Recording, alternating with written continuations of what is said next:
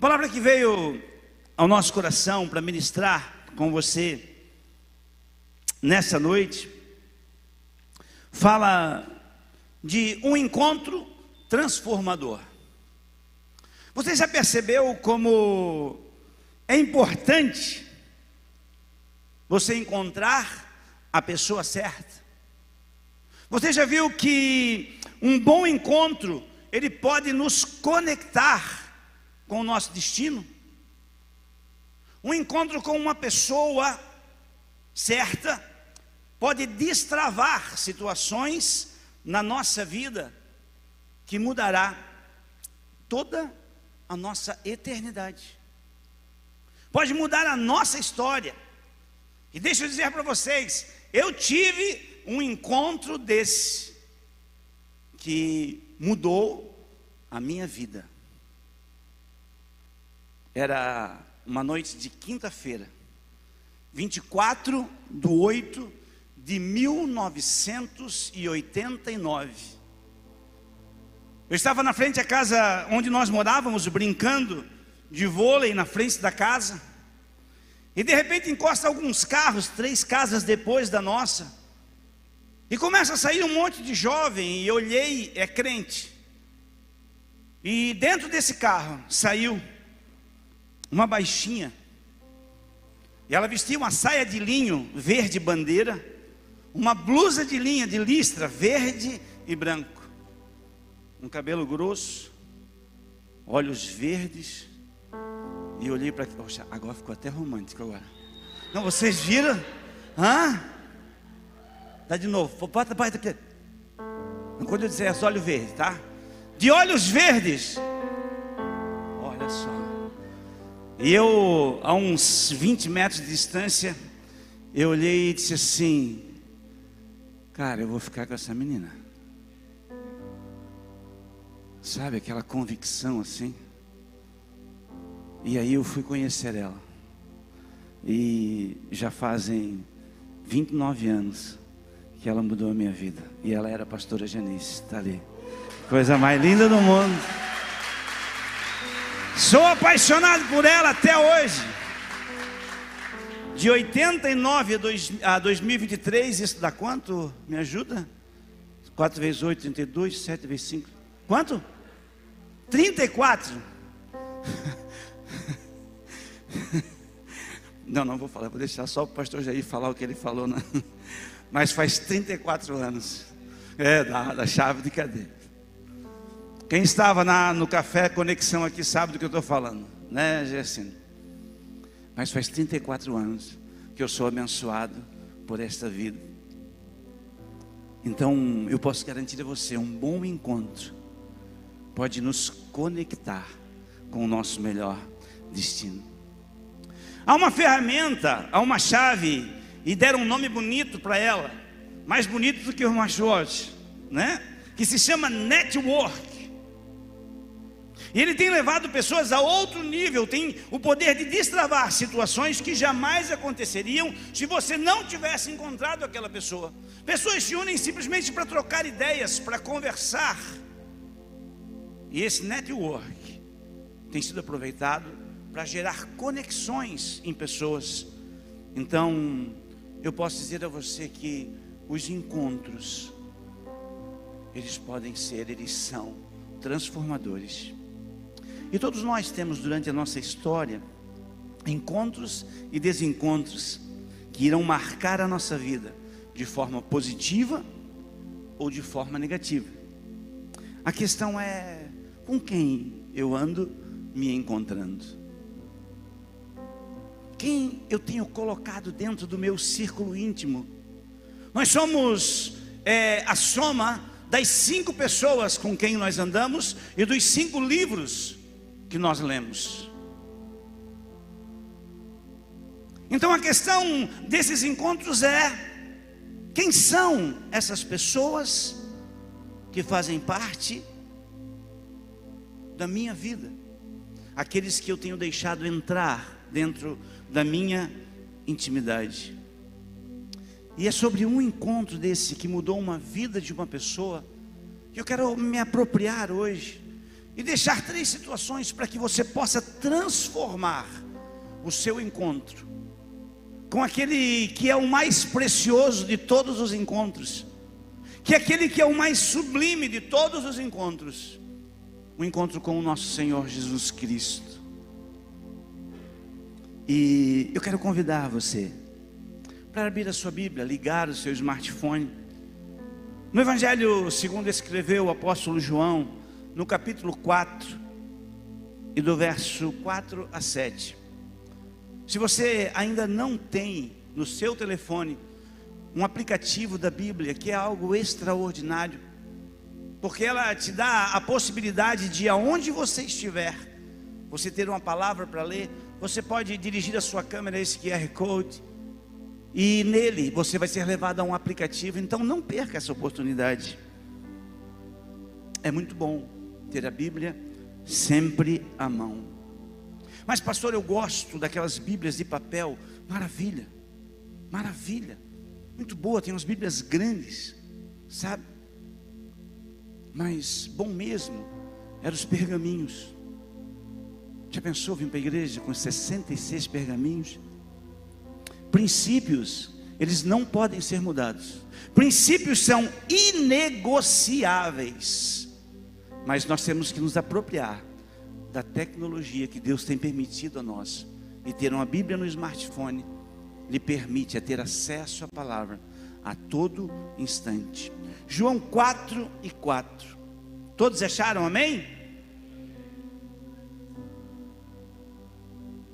Era-lhe necessário passar por Samaria. Assim chegou a uma cidade de Samaria chamada Sicar, perto das terras que Jacó dera a seu filho José. Havia ali um poço. Jesus, cansado da viagem, sentou-se à beira do, do poço. Isto era por volta do meio-dia. Nisso veio uma mulher samaritana tirar água e disse-lhe Jesus: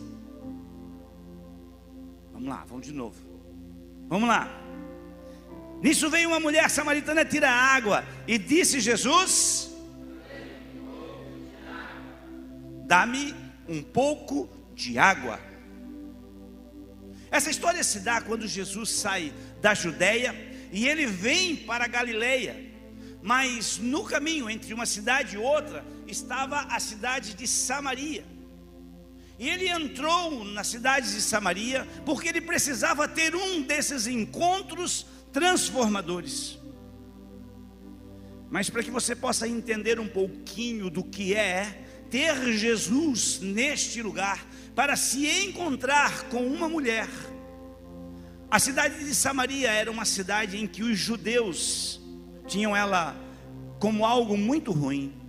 Era uma cidade que um determinado rei tinha se apossado dela, e havia naquela cidade uma miscigenação de raças, havia todo tipo de povos, e os judeus, eles não se misturavam, eles buscavam ter uma raça pura, então a cidade de Samaria era tido para eles como cães, como pessoas que não prestavam mas Jesus, o autor e consumador da nossa fé, tinha naquele dia, meio-dia, marcado um encontro com alguém naquele lugar. E ao ele estar ali, chega a mulher samaritana. Provavelmente ela chega de cabeça baixa e ela pega o seu cântaro, com uma vasilha ela começa a tirar água de dentro do poço, e Jesus então inicia uma conversa com ela. E ele diz assim: "Dá-me água". E ela para o que estava fazendo e olha para ele muito sério e diz: Como podes tu me pedir água, sendo eu uma samaritana e tu um judeu?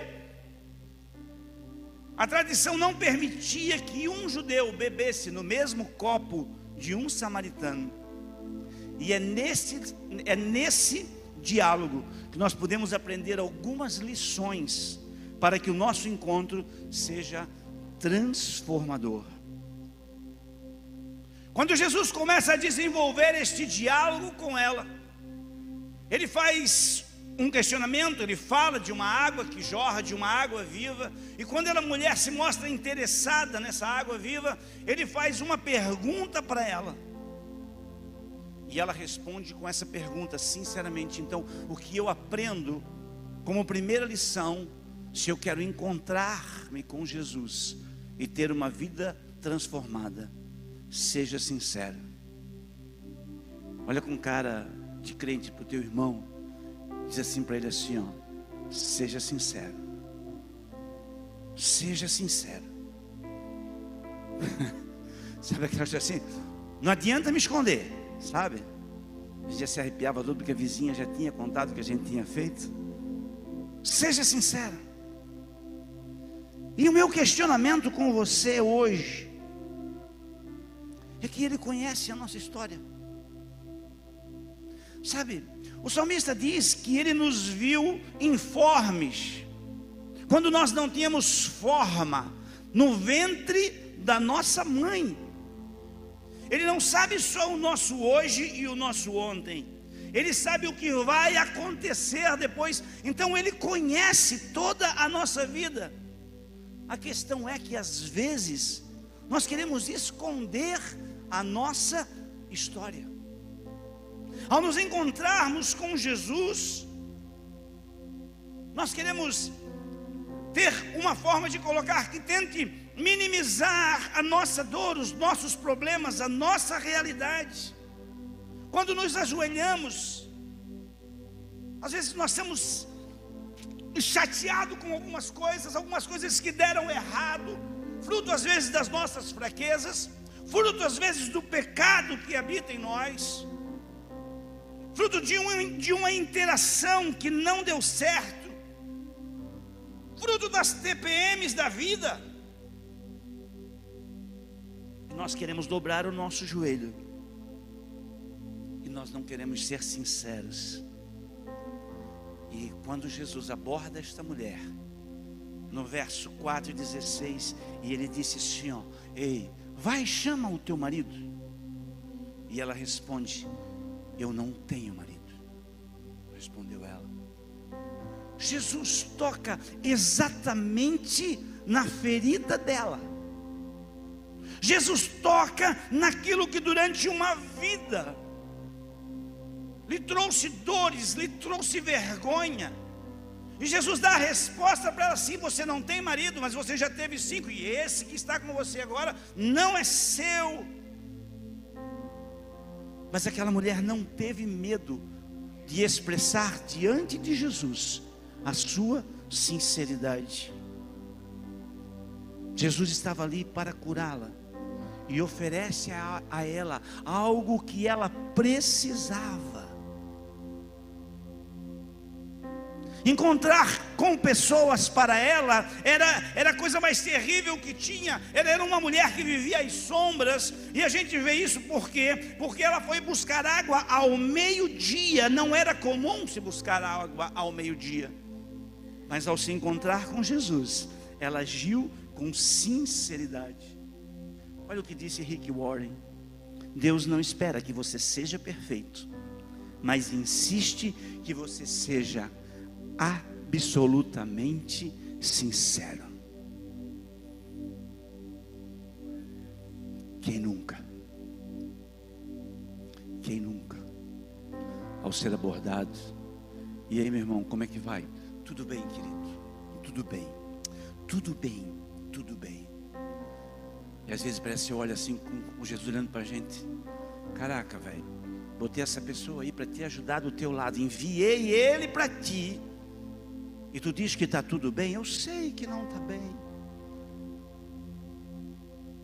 Tudo que você precisa para ter um bom encontro, a sua sinceridade. A sinceridade dessa mulher leva ela a um outro nível, porque ela reconhece que ela se encontra com um profeta. E a minha pergunta é: como tenho sido? Qual é a minha atitude? O quanto sincero eu tenho sido ao me encontrar com Jesus ou com aqueles que Ele coloca no meu caminho. Só que no momento em que ela identifica em Jesus um profeta, desperta nela algo que ela vinha buscando, porque os samaritanos, eles esperavam um profeta. Havia uma promessa que Deus mandaria um profeta. Então eles estavam ansiosos, e quando, pelo fruto da sua sinceridade, Deus mostra para ela algo que ela está vivendo, ela então entra num outro estágio. E sabe qual é o estágio? Ao se encontrar com Jesus, exponha as suas dúvidas. Exponha as suas dúvidas. Ah, pastor, mas assim, eu tenho vergonha de perguntar, pastor. Aquele, bolo de banana, só tinha um lá em cima na Andréia. Pensa num bolo de banana gostoso, tudo trançado, assim, mas só tinha um. Aí eu fui lá, com vontade de comer uma fatia de bolo de banana com café com leite amargo. Se tem alguma coisa melhor, Deus guardou para si. Mas eu fiquei com vergonha de perguntar para a Marga se podia cortar. Ó, oh, com minha orelhinha de gato. Não tenha medo de, ao chegar perto de Jesus, lhe revelar os seus questionamentos. Isso tem impedido que você tenha a solução para muitas das suas dúvidas. No momento em que ela recebe aquela palavra, ela que ela entende que é um profeta, ela abre o seu coração e escuta aqui para mim. Olha o que falou Craig Groeschel. Não tenha medo de fazer perguntas difíceis. Deus é grande o suficiente para lidar com as nossas dúvidas. Se tem alguém que você pode se derramar perguntando, esse é o nosso Senhor Jesus Cristo. Ele tem a resposta para todos os nossos questionamentos. Não há uma área sequer, uma área sequer, que Deus não tenha a resposta. Há poucos dias, bateu em mim um desejo enorme trocar o meu carro. E eu fui orar. Eu fui orar. Eu fui perguntar, havia uma dúvida em mim. E eu dobrei os meus joelhos e eu perguntei ao Senhor: Deus, eu posso trocar o meu carro? Imediatamente. Mas, pastor da esquila, perguntar isso para o Senhor Jesus, ele não é garagista da esquila. Se ele é rei dos reis, senhor dos senhores, médico dos médicos, ele é garagista dos garagistas, meu irmão. E por que, que eu não vou perguntar para ele a esse momento? Se ele sabe o amanhã, eu perguntei, ele disse: Não, não é a hora, não troca. Arruma o teu carro, deixa ele prontinho, ajeita ele prontinho e deixa. E eu descansei, porque as dúvidas muitas vezes nos corroem. Você concorda? O mundo não é movido pelas respostas, o mundo é movido pelas perguntas. Então ela pergunta ao nosso Senhor João 4,20: Os nossos antepassados adoravam a Deus desse monte, mas vocês, judeus, dizem que é em Jerusalém. Onde é o lugar que devemos adorá-lo? Apesar da sua situação, ela tinha um desejo intenso de adorar a Deus, e ao reconhecer Jesus como profeta, ela derrama as suas dúvidas: qual o local certo para adorar? Eu não sei o que está passando pela sua cabeça agora. Mas eu quero dizer para você: você não precisa mais ser amassado por essas dúvidas. Você não precisa perder o sono para saber se vai dar certo ou não. Você não precisa deixar de fazer um negócio ou se envolver em um negócio na dúvida se vai dar certo. E olha o que Jesus diz para ela: Mas virá o tempo, e de fato já chegou, em que os verdadeiros adoradores vão adorar ao Pai em espírito e em verdade, pois são esses que o Pai quer que o adorem.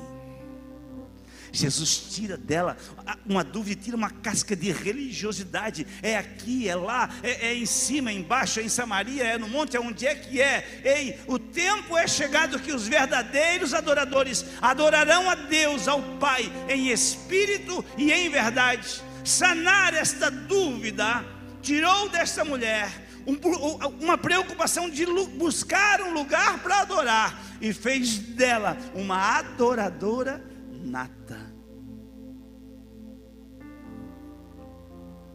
Escuta aqui para mim. Qual é a sua dúvida? Será que eu mereço? Será que Ele me ama, mesmo sendo quem eu sou? Será que é o tempo de eu voltar à comunhão do Pai?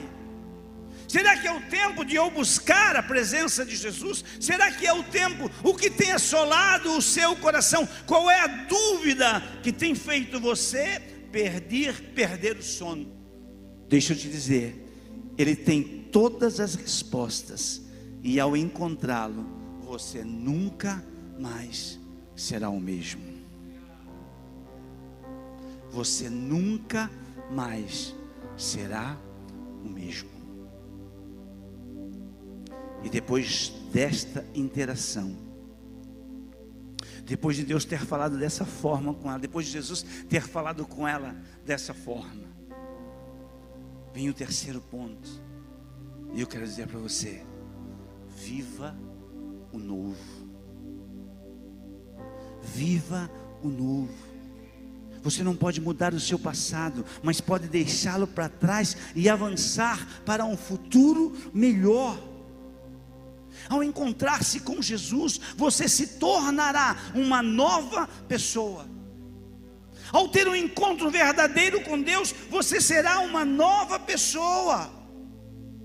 Quando essa mulher se encontra com Jesus, as suas prioridades foram mudadas. Olha o que diz João 4,28. Em seguida, a mulher deixou ali o seu pote e voltou para a cidade e disse a todas as pessoas: Venham ver o homem que disse tudo o que eu tenho feito. Será que não é ele o Messias?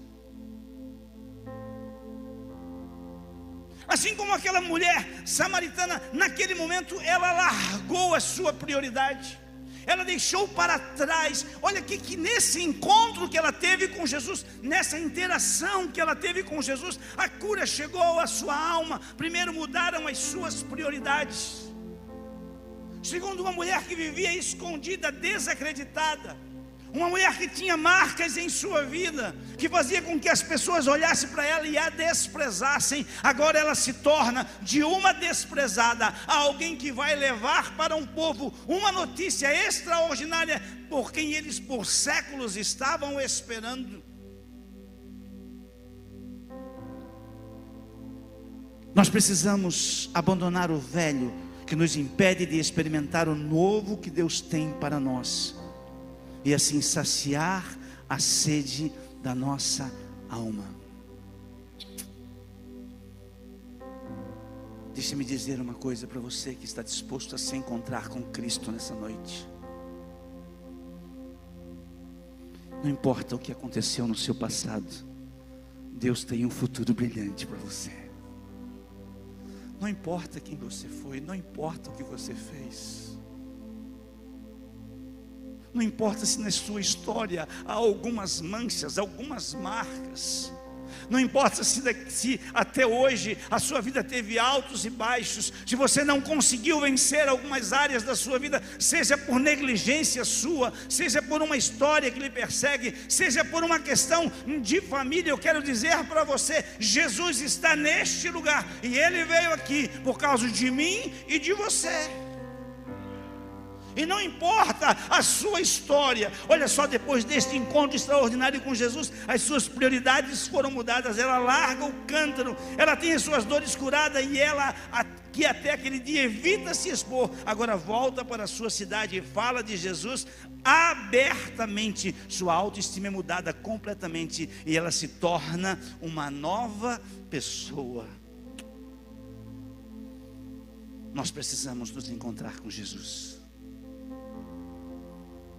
Nós precisamos nos encontrar com Jesus. Nós precisamos parar na nossa correria do dia a dia e olhar todas as nossas necessidades, nossos questionamentos, e nós precisamos nos encontrar com Jesus. Fique de pé comigo. Uma coisa é notória e todos nós sabemos disso. Jesus está neste lugar. Jesus está neste lugar.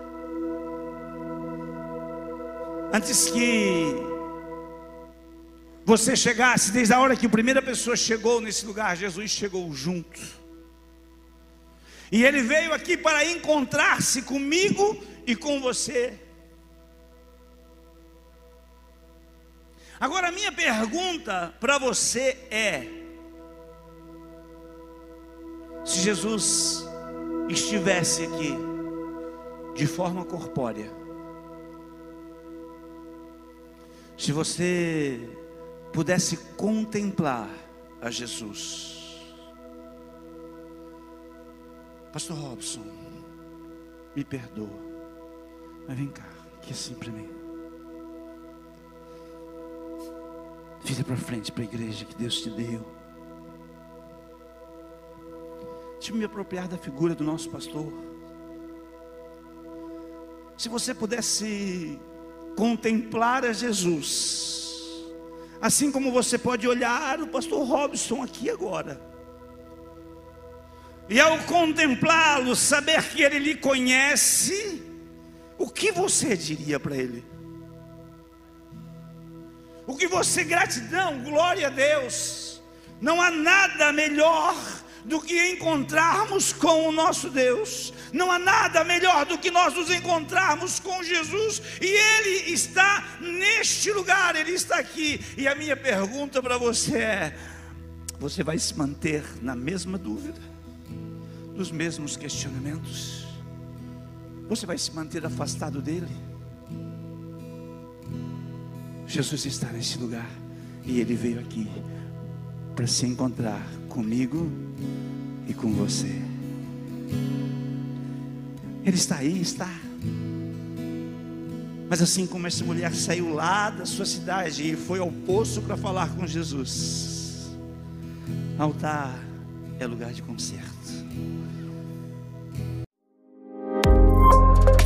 Que bom que você ouviu até aqui. Temos um convite especial para você conhecer a Com Ágape. Nossas celebrações são sempre aos domingos, às 10 horas e às 20 horas. Aguardamos você com Ágape, mais que uma igreja, uma família.